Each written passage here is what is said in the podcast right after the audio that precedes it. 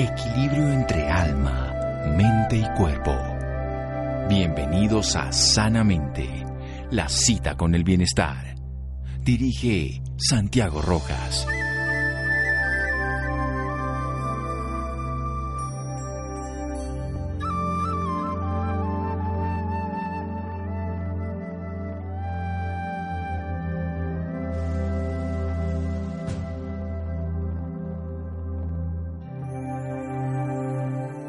Debemos aceptar la decepción finita, pero nunca debemos perder la esperanza infinita. Martin Luther King.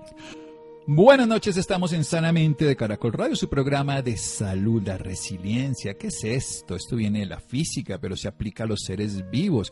Podemos comprenderlo y sobre todo podemos caminar su vida, podemos aprender de la vida y podemos restaurarnos de una manera muy válida. Y en estos momentos de crisis, en estos momentos de dificultad, hay la oportunidad de tener esta resiliencia con una invitada especial.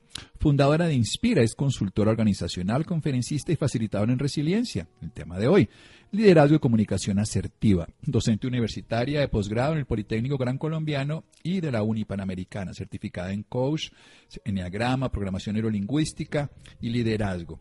A través de Inspira trabaja para contribuir, guiar y apoyar a personas, empresas y organizaciones en procesos de transformación para la construcción de una mejor humanidad en esta época, precisamente que consiste pasar de ese pequeño yo a ese gran nosotros y de ese sufrimiento al disfrute, de la excelencia a la trascendencia. Vamos a hablar sobre eso, la capacidad de nosotros de transformarnos en un momento de dificultad. Y es profesional en mercado y publicidad con más de 15 años de experiencia corporativa en multinacionales. Ella también tuvo una experiencia personal que seguramente nos hablará al respecto que le permite hablar no solo desde la teoría, desde el aprendizaje, sino desde la vivencia. Ella es Catalina Suescun Torres. Catalina, buenas noches y gracias por acompañarnos en Sanamente de Caracol Radio. Muchas gracias, Santiago. Qué rico. Estoy muy contenta de estar acá contigo y con ustedes compartiendo en este espacio. Muy bien. ¿Qué es esto de la resiliencia? Para que podamos definirlo y en la siguiente parte del programa podemos dar toda su visión más completa. Pues mira, rápidamente, eh, eh, en esta primera parte la resiliencia es una palabra que llegó hace muy poco a mi vida, ¿no? Como todas las palabras son conceptos y no entendía muy bien la profundidad que tiene, pero ya te iré contando porque es esa valentía que tenemos todos los seres humanos, esa capacidad que, que albergamos en nuestro interior de, vivir situaciones extremas, situaciones difíciles eh, y, lograr adaptarnos primero, lograr tomar la, la forma que debemos asumir para vivir esta experiencia pero además eh, traer de esta experiencia un aprendizaje, fortalecernos y crecer a partir de las adversidades. Muy bien, crecer a partir de las adversidades. Con eso nos vamos a quedar.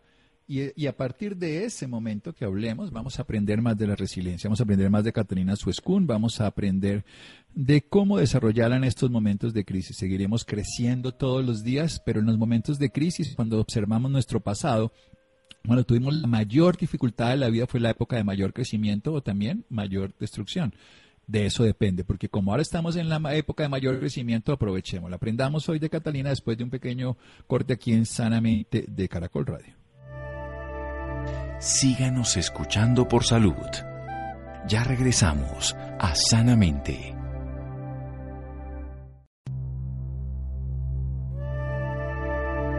Equilibrio entre alma mente y cuerpo. Bienvenidos a Sanamente, la cita con el bienestar. Dirige Santiago Rojas.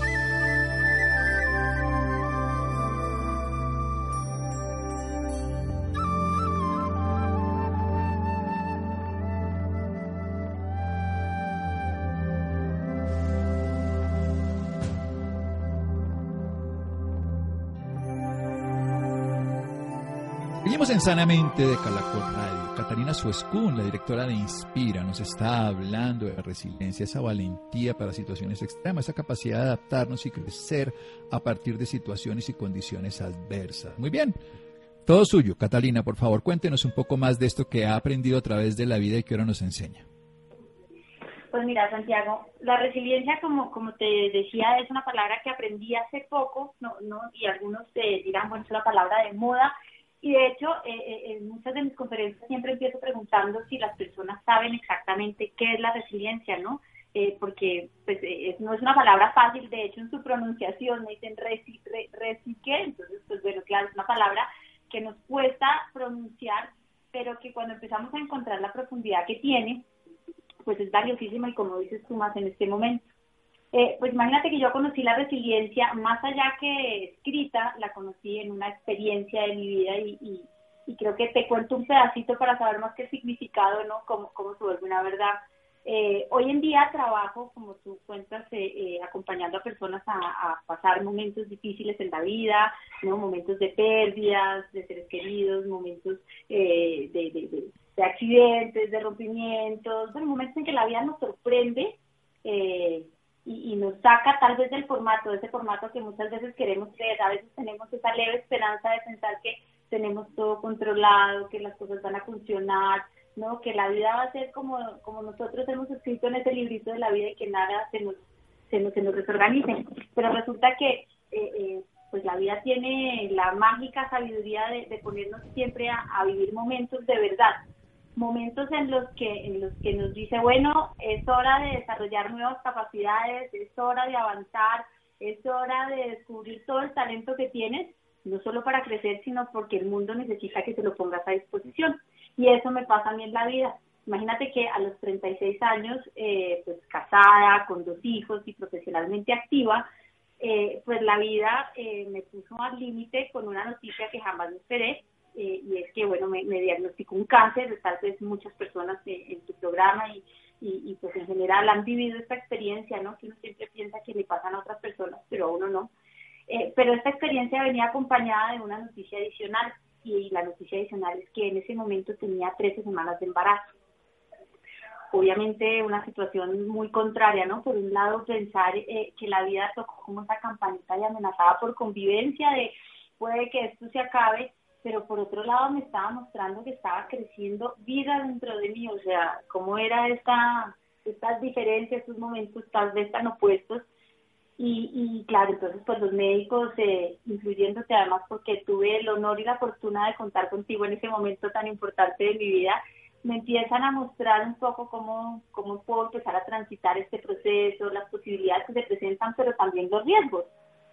Entonces, vivir esta experiencia, claro, decido seguir adelante con mi embarazo, eh, tomé quimioterapias embarazada, nace Alicia, dentro de todo este proceso y, y, pues fue una experiencia que para mí marcó mucho porque más allá de todo lo que significó en su momento, de tomar la decisión, de vivir pues todos los que han vivido situaciones límites, eh, eh, eso que, que sentimos cuando sentimos que de pronto la vida se nos va, pues también fue un proceso en el que no solamente viví, aprendí y, y superé, sino que cuando me dicen, bueno, lista Catalina, lista para volver a la vida, Santiago estaba muerta de pánico porque dije volver a la vida y si la vida se me vuelve a salir de mi formato y si vuelve a pasarme algo, es como es como cuando a ti te roban y te dicen que volver a salir a la calle o cuando terminas una relación y te rompieron el corazón y dices no quiero que me vuelva a pasar, pues estaba ahí en mi grandísimo miedo de querer que nada me cambiara y, y pues sin haberme dado cuenta que había encontrado una cantidad de recursos en este proceso. Y ahí es donde aparece la resiliencia y cobra valor en mi vida, ¿no? entonces aparece esa fuerza que me muestra y, me hace encontrar el aprendizaje. Muchas veces vivimos experiencias, pero no nos damos cuenta de que aprendemos en ellas.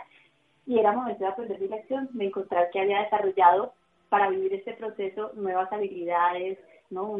tal vez encontré una fortaleza que yo no sabía que tenía, una nueva mirada de esta misma situación, empecé a darme cuenta que, había encontrado cómo habilitarme yo misma y usar mis propios recursos, como la manera de pensar, la manera de expresarme, la forma de ver la vida.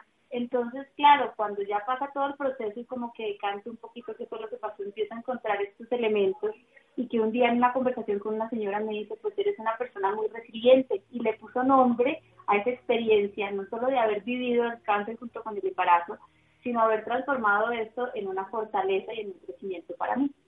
Entonces, pues así conocí yo la resiliencia y, y fíjate que me enamoré de esa palabra, me enamoré tal de la vivencia que parte de mi propósito de vida, pues hoy es ser vocera y decirle a las personas y más en situaciones como estas, pues que todos la tenemos y que lo único que nos falta muchas veces es activarla, ¿no? Es, es, usarla y reconocerla dentro de nosotros como esa habilidad para cambiar la mirada y no para siempre seguramente tener una mirada positiva porque si vemos situaciones como estas, pues positivo uno dice, bueno, ¿qué vamos a encontrar de positivo cuando hay personas que están sufriendo, eh, que la salud no está con ellas, que están perdiendo trabajo, que la situación económica es difícil? Pues uno dice, bueno, sí, tal vez encontrar algo positivo en esto sea difícil, pero acá eh, más que lo positivo es lo constructivo.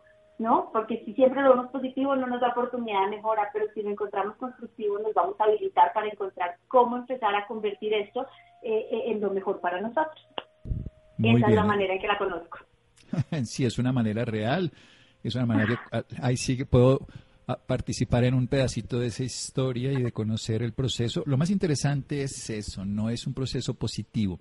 Si uno lo ve como positivo, hay una frase que a mí me gusta mucho de los navideros que dice, los pesimistas se quejan del viento, los optimistas esperan que cambien, pero los realistas ajustan las velas. Y en esta época de la pandemia hay gente que es muy pesimista, todo va a ser peor.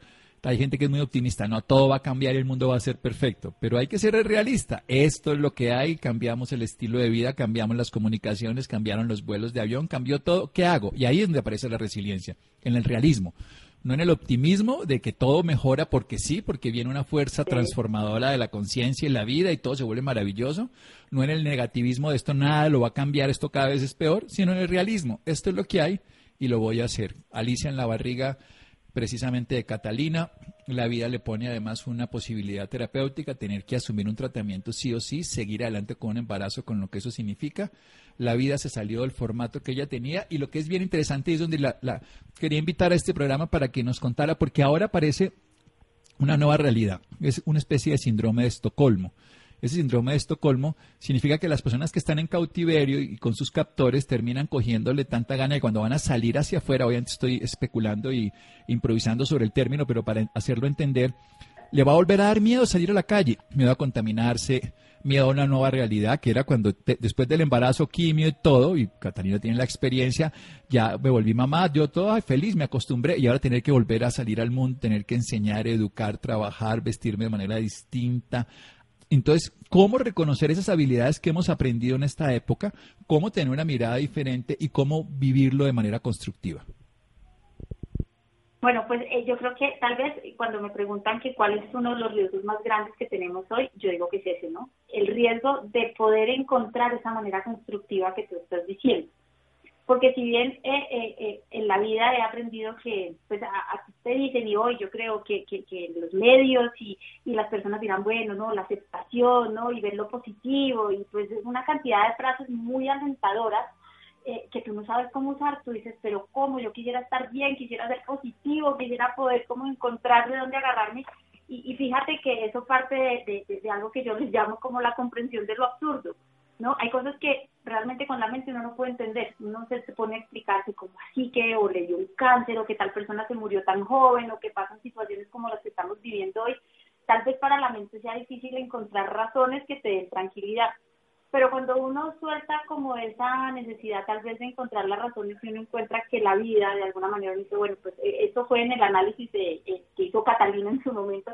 un día llegué acá y un día me dijeron de pronto se va así, ¿qué pasa en el intermedio? En el intermedio venimos a aprender una cantidad de experiencias y si la vida la comparamos con el colegio, pues el colegio nos va a dar los materiales, los profesores, las dinámicas y las herramientas.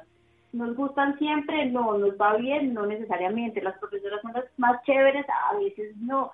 No, muchas veces hay, hay situaciones que, que pues no van con lo que nos esperamos, no nos gustan, eh, no quisiéramos vivirlas, pero están ahí y tienen una función, básicamente. Y cuando uno empieza a decir, bueno, sí, pues sí, igual si estoy acá y tengo que aprender y tengo que pasar al siguiente curso, pues lo mejor es que empiece desde ya a mirar cómo voy a transitar este pedacito, ¿no? Entonces, a eso que la gente le llama aceptación, yo digo, bueno, pues cuando uno tiene ese eh, entendimiento de aquí estamos los habitantes del planeta Tierra en este momento y tenemos que vivir esta experiencia pues en vez de seguir peleando si es justo o es injusto, si es bueno o es malo, si es fácil o es difícil, es ponerte la camiseta de qué es lo que vas a hacer tú en este momento, cuál va a ser tu papel y tu responsabilidad frente a lo que estás viviendo.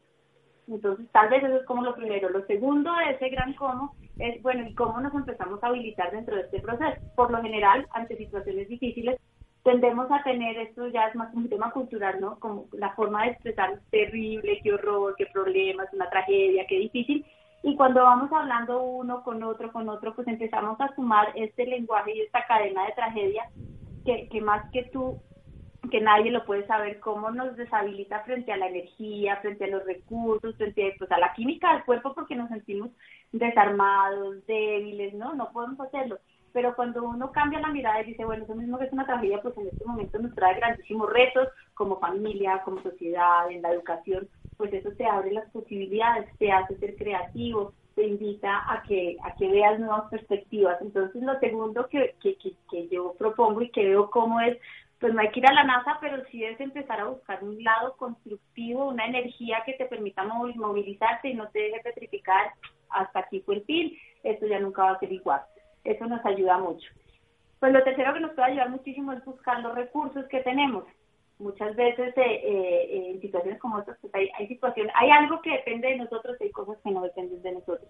Pero nosotros sí está la forma en que nosotros eh, podemos pensar acerca de esta situación, ¿no? Cómo podemos empezar además a, a a nuestros hijos o a las personas que tenemos cerca en la narración que hacemos. Cuando a veces oigo comentarios a los jóvenes que, que le dicen, no, si esto está ahorita, imagínate lo que viene para tu generación, ¿no? Y que tenemos más adelante, pues desde ya estamos sembrando una desesperanza muy grande eh, en vez de posibilitar. Entonces, lo siguiente es usar los recursos que tenemos y es cómo piensas en este momento, lo que dices en este momento, cómo buscas conocerte para saber qué te, qué te da energía, qué te gusta, eh, cómo puedes disfrutar. bueno, Catalina, vamos a hacer otro pequeño corte, vamos muy ah, bien, pero y lo hacemos y seguimos para desarrollar más la idea completa de eso que sigue, ese autoconocimiento, donde dejamos la idea con Caterina Sescún. Seguimos aquí en Sanamente de Caracol Radio. Síganos escuchando por salud. Ya regresamos a Sanamente.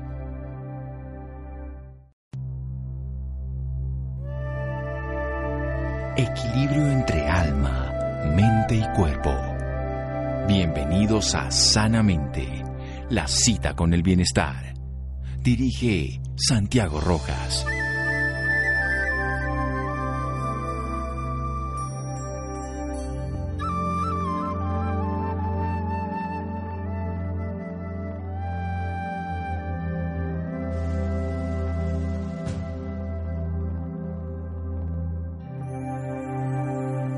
Seguimos en Sanamente de Caracol Radio. Catalina Suescún, directora de Inspira, nos está hablando desde la experiencia de la vida, desde un embarazo con una enfermedad al tiempo, un cáncer de mama que la lleva a ella a tener un tratamiento integral, un tratamiento de la vida que obviamente se cura de su enfermedad, pero que también hace una transformación, volver a salir, le cuesta trabajo como a todo ser humano, desarrollar la resiliencia, encontrando nuevas habilidades, nuevas miradas y sobre todo de una manera más constructiva. Y nos educa entonces que ahora para volver a salir precisamente ahora esta nueva condición, porque la vida no va a ser igual. No podemos quedarnos llorando por lo perdido ni querer ansiar que eso vuelva, sino que tenemos que habilitarnos de manera tal para poder afrontar lo que está ocurriendo. Y eso empieza con asumir la responsabilidad de nuestra vida, hacernos cargo de nosotros mismos. Eso pasa por cambiar el lenguaje, ese lenguaje que estamos utilizando de tragedia, de caos, de desafortunación, todo lo que decimos todo el día que es mejor ni siquiera repetirlo. Y lo que es interesante, así deshabilitamos esa capacidad que tiene el lenguaje de hacernos daño, porque el lenguaje es la expresión de nuestro mundo interior, es la forma en que lo materializamos y lo evidenciamos en la sociedad para generar desde nosotros un lado constructivo. ¿Y llegar a qué? A buscar esos recursos propios de cómo pensamos, de cómo sentimos y de conocernos. Continúe, Catalina. Bueno, pues sí. Eh, todo esto obviamente eh, eh, además requiere de pues empezar a articularte, ¿no? Como seres relacionales que somos eh, en, el mundo en el que vives, con tu familia, como te decía, con tus hijos, con tu esposo, con tus compañeros de trabajo, con las personas de alguna manera que están cerca a ti, eh, porque además en momentos difíciles hacemos alianzas muy grandes, ¿no? Como dentro de la adversidad, personas que están viviendo la misma situación. Entonces empezamos a, encontrar también una fuerza importante, ¿no? Eh, la resiliencia tiene un paso importantísimo que es la solidaridad ¿no? El, sentir que pues que uno aportamos a otros y que esta experiencia cobra sentido porque también está haciendo de alguna manera crecer a otra persona o podría llegar a contribuir a la vida de otra persona, pero además eh, cómo las personas nos empiezan a aportar a nosotros. No sé si conozcas, eh, eh, en África hay una filosofía muy linda que es la filosofía Ubuntu, no sé si has oído hablar de ella, que habla, que habla como, como de, ese, bueno, ese gran regalo que se han dado tal vez al mundo de, la solidaridad y de pasar del yo al nosotros, ¿no? Yo soy a causa tuya.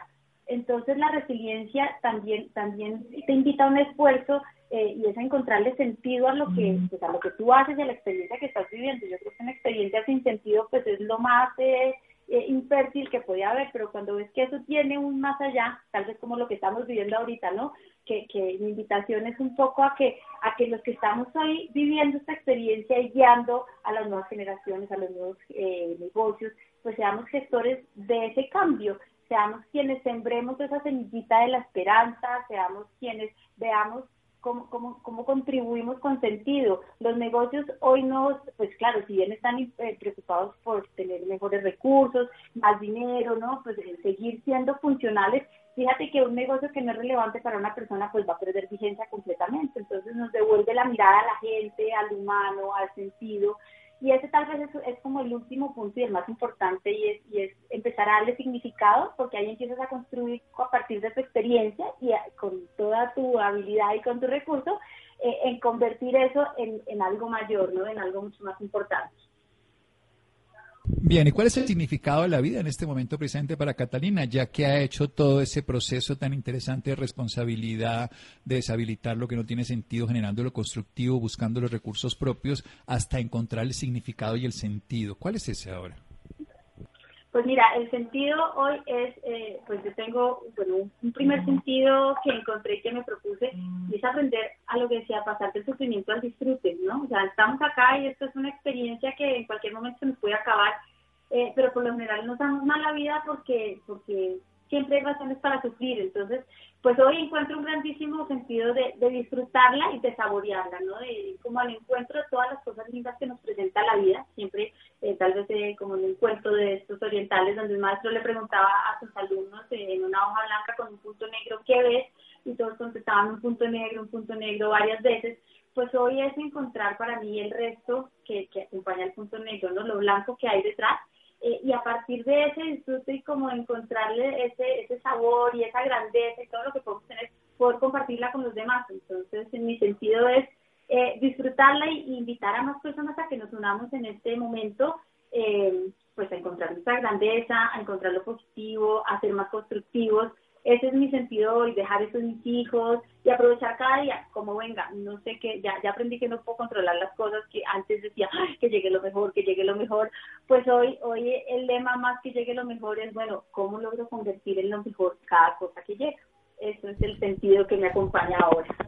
¿Cómo puedo convertir en lo mejor cada cosa que me llega? Qué maravilla, porque llegan como llegan, llega como el coronavirus. Claro que el coronavirus nos hizo una radiografía de nuestra realidad colombiana bastante caótica. Nos dio, y no solamente Colombia, está hablando del planeta, pero por supuesto nuestra más inmediata de desigualdad, de incapacidad, también desarrolló lo más bello que tiene el ser humano, la generosidad, la compasión, la capacidad, en este caso, de resiliencia. ¿Cómo trabajar una de las cosas fundamentales precisamente que es el miedo al cambio? Nosotros quisiéramos que todo cambiara, pero nos da miedo cambiar.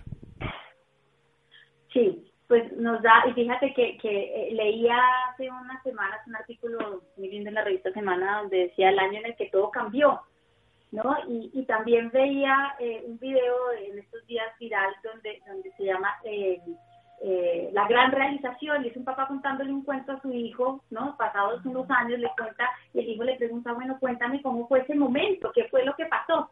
¿No? Y es una historia linda porque a partir de, lo que pasa ahora, cómo empiezan a surgir cosas positivas. Entonces, eh, ese miedo al cambio por lo general está miedo al incierto y como lo que no conocemos, pues nos parece como oscuridad, ¿no? Como que no voy a poder eh, y, nos invita además a generar y a desarrollar nuevas habilidades. Pues yo creo que ahorita, eh, más que el miedo, como te digo, y es pensar, ¿será que si es bueno o es malo? Hoy la invitación es a que todos somos primíparos en esto. Cuando la gente dice no estábamos preparados, pues nadie, yo creo que nadie estaba preparado el 31 de diciembre terminando el 2019, nadie se imaginó este 2020, así que eh, todos somos primíparos como en la universidad y el primer paso para quitar ese miedo es darnos la oportunidad de seguir avanzando. Si nos vamos a equivocar, es válido. Si de pronto vamos a tener que aprender nuevas cosas y habilitar nuevas, nuevas capacidades, será necesario, pero es, es tener esa mirada no hacia el control, hacia lo desconocido, hacia lo incierto, sino a la posibilidad que te genera lo nuevo, lo que quieres crear, la actitud que le vas a poner. No será perfecto ya, pero pues obviamente es, ponerle el sentido de, de, hacer lo que funcione, ¿no? Y como te digo, de, de ponerle esa chispita de, de compromiso y responsabilidad que todos tenemos, pues de sembrar buenas semillas.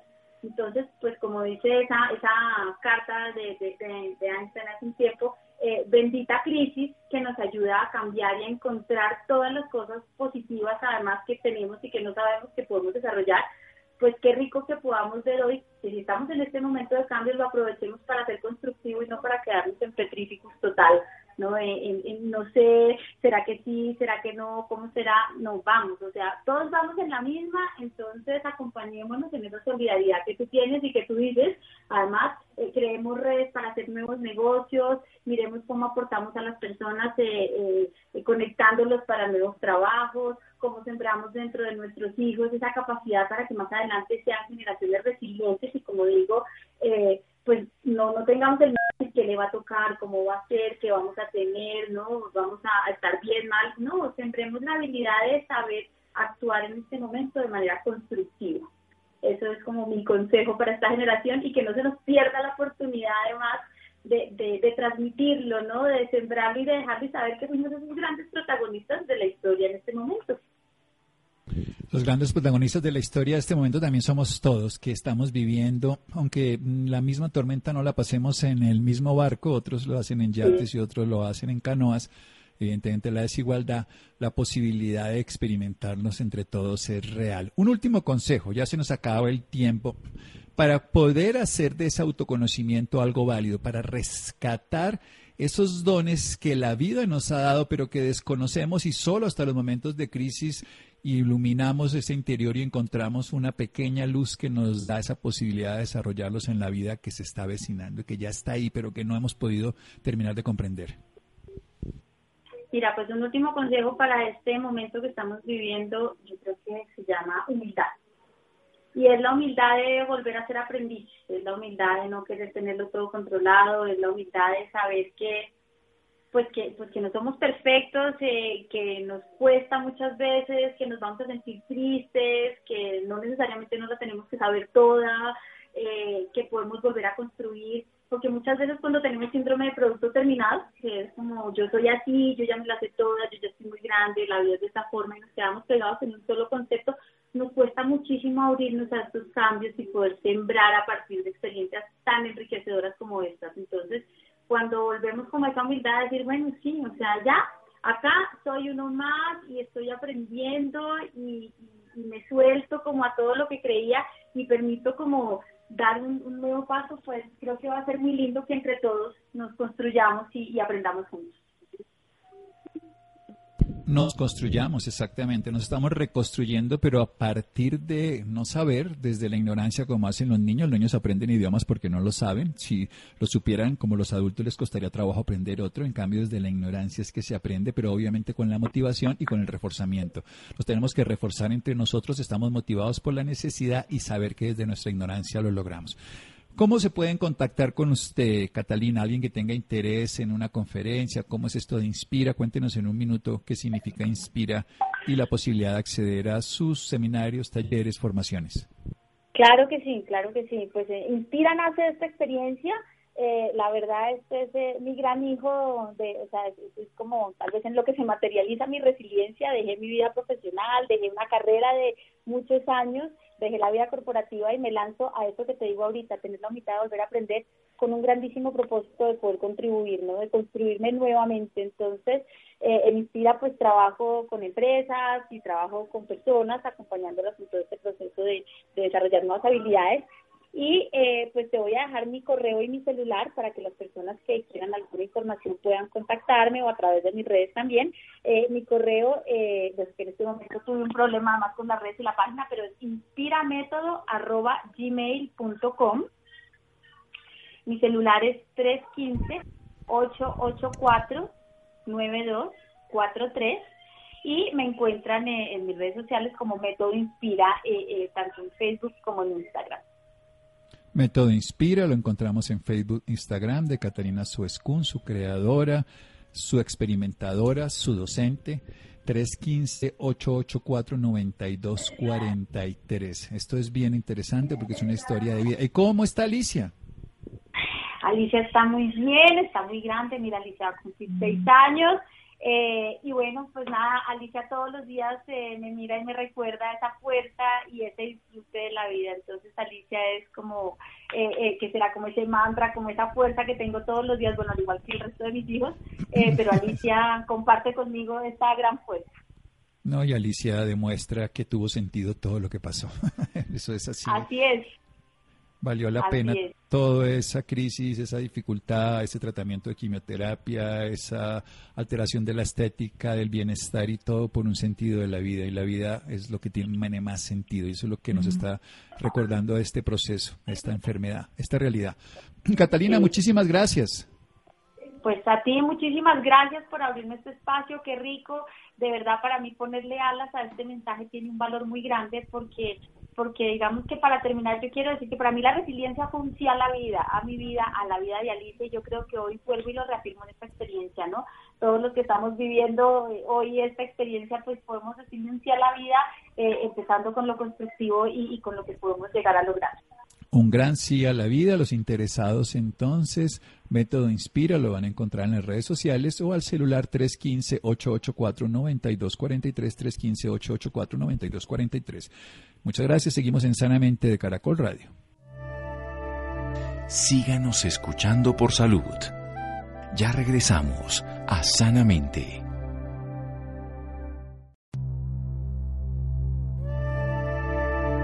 Equilibrio entre alma, mente y cuerpo.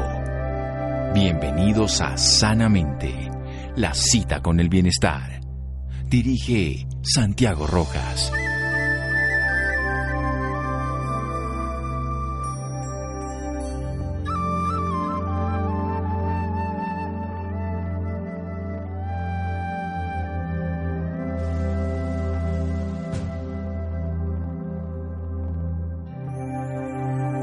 Seguimos en Sanamente de Caracol Radio. Los interesados en Catalina Suescun, 315-884-9243, 315-884-9243. El método Inspira en redes sociales. United Health Group, a través de sus empresas en Colombia, dona 2 mil millones para enfrentar el COVID-19 en alianza con Pro Bogotá. Vamos a escuchar al respecto. Juan José, gracias. Buenas noches Santiago para usted y para quienes nos escuchan a esta hora. Unit Health Group, por medio de su filial Médica Colombia, donará cerca de 2 mil millones de pesos para proporcionar asistencia a hospitales públicos en Bogotá ante el desafío sin precedentes que enfrentan por la pandemia COVID-19. Los recursos serán gestionados por la Fundación para el Progreso de la Región Capital, Pro Bogotá. Fernando Robledo es el CEO de Banmédica Colombia, que incluye a Colmédica, Alianza Salud y UMD, que hacen parte del negocio de seguros de salud y clínicas del Country y La Colina en Bogotá, prestadoras del servicio de salud. Recibió su título en Economía de la Universidad Javeriana en Bogotá. Realizó un programa de liderazgo ejecutivo en la Escuela de Negocios INALDE en Chía y tomó cursos en la Organización Iberoamericana de Seguridad Social. Buenas noches, Fernando, y bienvenido a Sanamente. Buenas noches, mucho gusto saludarlos, claro que sí, aquí muy complacido de que nos hayan invitado para, para contarles un poco de, nuestro, de nuestra donación. Pues Fernando, inicialmente cuéntenos sobre esa alianza empresarial en contra del coronavirus. Pues mira, eh, no, en realidad creo que esta situación sin precedentes en el, en el, por lo menos en la época moderna nos ha tocado vivir a muchas generaciones y sin duda pues con un desafío de un, eh, de un enemigo desconocido con, con lo que hemos visto del resto del mundo con unos tremendos costos y, y un y una tremendo desafío para los sistemas de salud, para los gobiernos de todos los países en general, que, que pone pues en, prueba la capacidad de, de primero estar eh, con el equipamiento y con las capacidades tanto humanas como equipamiento médico para, para poder atender una, una posible demanda como la que uno esperaría que podría pasar como ha pasado en Europa, en algunos de estos países que hemos oído, e inclusive aquí en América Latina, que termina siendo tremendamente triste que, que terminen muchas personas lastimosamente falleciendo por falta de equipamiento, por falta de capacidad. Eh, entonces, dentro de la compañía eh, United Health, de la cual somos parte, pues evidentemente su, su core, su, su enfoque de actividad tiene que ver con la salud. Es una gran compañía americana, quizás una de las compañías aseguradoras de salud más grandes del mundo y, tenemos presencia aquí en América Latina, en Brasil, en Chile y en Colombia, como ustedes decían, la, eh, en la actividad de la medicina prepagada, en la EPS y en las clínicas privadas como Contra y Colina. Eh, por lo tanto, se desplegó un gran esfuerzo para que en algunos países donde ellos operan, pues se pudiera desde, la compañía, desde una de sus, de sus áreas, eh, responder y contribuir a, las necesidades como más específicas, buscando en este momento precisamente, eh, eh, específicamente en el caso colombiano, después de haber evaluado las necesidades, ver que muchos hospitales, sobre todo regionales, en, este caso cerca de Bogotá, pues van a tener que enfrentar seguramente unas poblaciones grandes y, y en algunos casos con algunas carencias. Y eso fue, digamos, como el principio de buscar cómo contribuir ahí. ¿Y esta donación solo es monetaria o tiene algunos implementos de salud? No, es, monetaria porque la, digamos, el, proceso se, se escogió precisamente por Bogotá, que es una entidad que va, digamos, que trabaja en diferentes frentes y, es reconocida eh, por su gestión y por su seriedad y por su conocimiento de las necesidades de la región.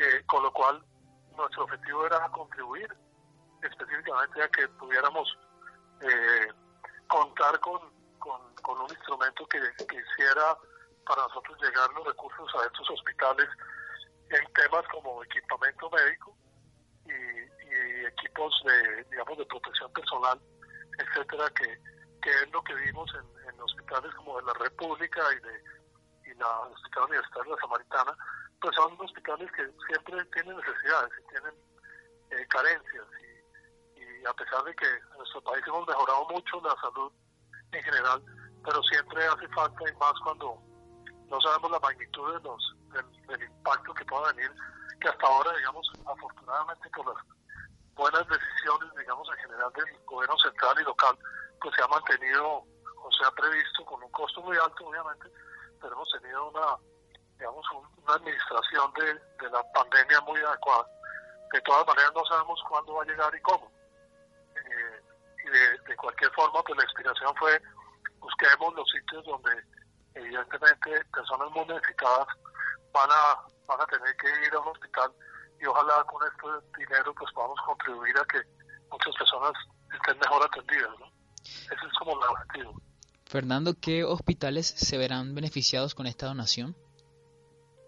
Pues eh, principalmente el Hospital Universitario de la Samaritana y algunos de la red de de la, de la República de Bogotá, como Kennedy, Tunal, eh, hay varios, pues esos que son parte de la, de la red ya directamente con la Secretaría de Salud, pero, pero lo que buscamos es que sean sin ánimo de lucro y que sean de la red pública, para que queden, digamos, en los sitios donde quizás van a atender a muchas personas más necesitadas. Ese es como el enfoque. Fernando, ¿cuál es su consejo para las personas que nos escuchan a esta hora?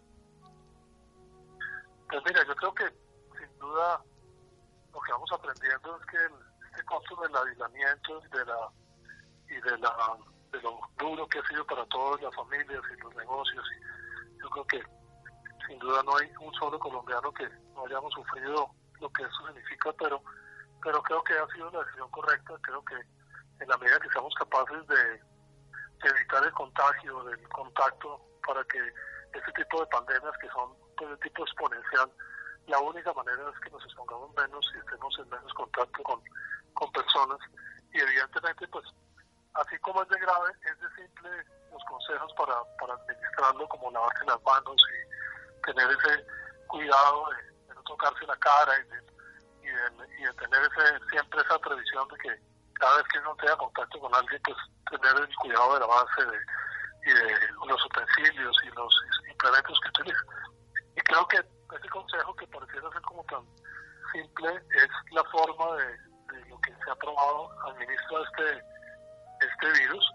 Eh, y claramente en la medida que estamos disciplinados en salir lo menos posible, en evitar eh, en lo que queda de pandemia, pues vamos a hacer de aislamiento, vamos a lograr que, seguramente como vienen dando las cifras, si ustedes las ven, pues evidentemente el número de contagiados diario, eh, el factor ese que mide el número de personas que se contagian por cada uno viene siendo muy bajito comparado, digamos, con los estándares inclusive latinoamericanos. Y por supuesto, lo más importante, el número de fallecidos, también las, unos, en unas cuantías que hasta hoy acabamos de ver 340 y algo de personas fallecidas, que sigue siendo, pues, la, obviamente, lamentable cualquiera, pero, pero para lo que hubiera podido ser, sin duda, si no se hubiera hecho esto, estaríamos, Dios no lo quiera, situaciones como lastimosamente está Ecuador, por ejemplo, que hay 1.800 personas fallecidas, un país que es la quinta parte de Colombia. Entonces creo que extender el aislamiento, todo nos duele, etcétera, pero creo que es lo único que podemos hacer y seguramente en los próximos meses iremos viendo qué pasa. Pero esta es una prueba colectiva muy fuerte y mientras no haya una vacuna claramente confirmada que no será tan rápido, pues el virus va a estar por ahí dando vueltas. Entonces creo que nos tocará aprender a administrarlo, a volver a la vida normal en lo posible. Fernando, y para las personas interesadas en contactarlo, ¿dónde lo pueden hacer? Pues nosotros tenemos en, en, cualquier lado, en Clínica Country, en, en Colina o en las oficinas de Colmédica, por supuesto, allá muy a la orden lo que podamos ayudar, contribuir. Tenemos pues muchas redes de contacto por teléfono, por internet, por, por lo que sea, en presencia personal, lo que sea necesario, con mucho gusto. Pues lo que queremos es al ser actores eh, de este sector que está enfrentando pues, esta gran batalla, pues lo único que nos mueve es tratar de contribuir a que las, las familias sufran lo menos posible. Y creo que, que hasta ahora vamos bien como país, creo que esa es como la gran victoria. Dios quiera, esto no va a ser tan corto, pero pareciera, si las cosas siguen así, que no va a ser tan extremo como lo hemos visto en otros países, que también hemos visto casos muy exitosos, como Suecia o en Alemania mismo o en Japón, que evidentemente administrando la cosa más inteligente como lo hemos hecho, puede ser un tema más, más manejable. Pues Fernando Robledo, muchas gracias por esta información y por acompañarnos esta noche en Sanamente.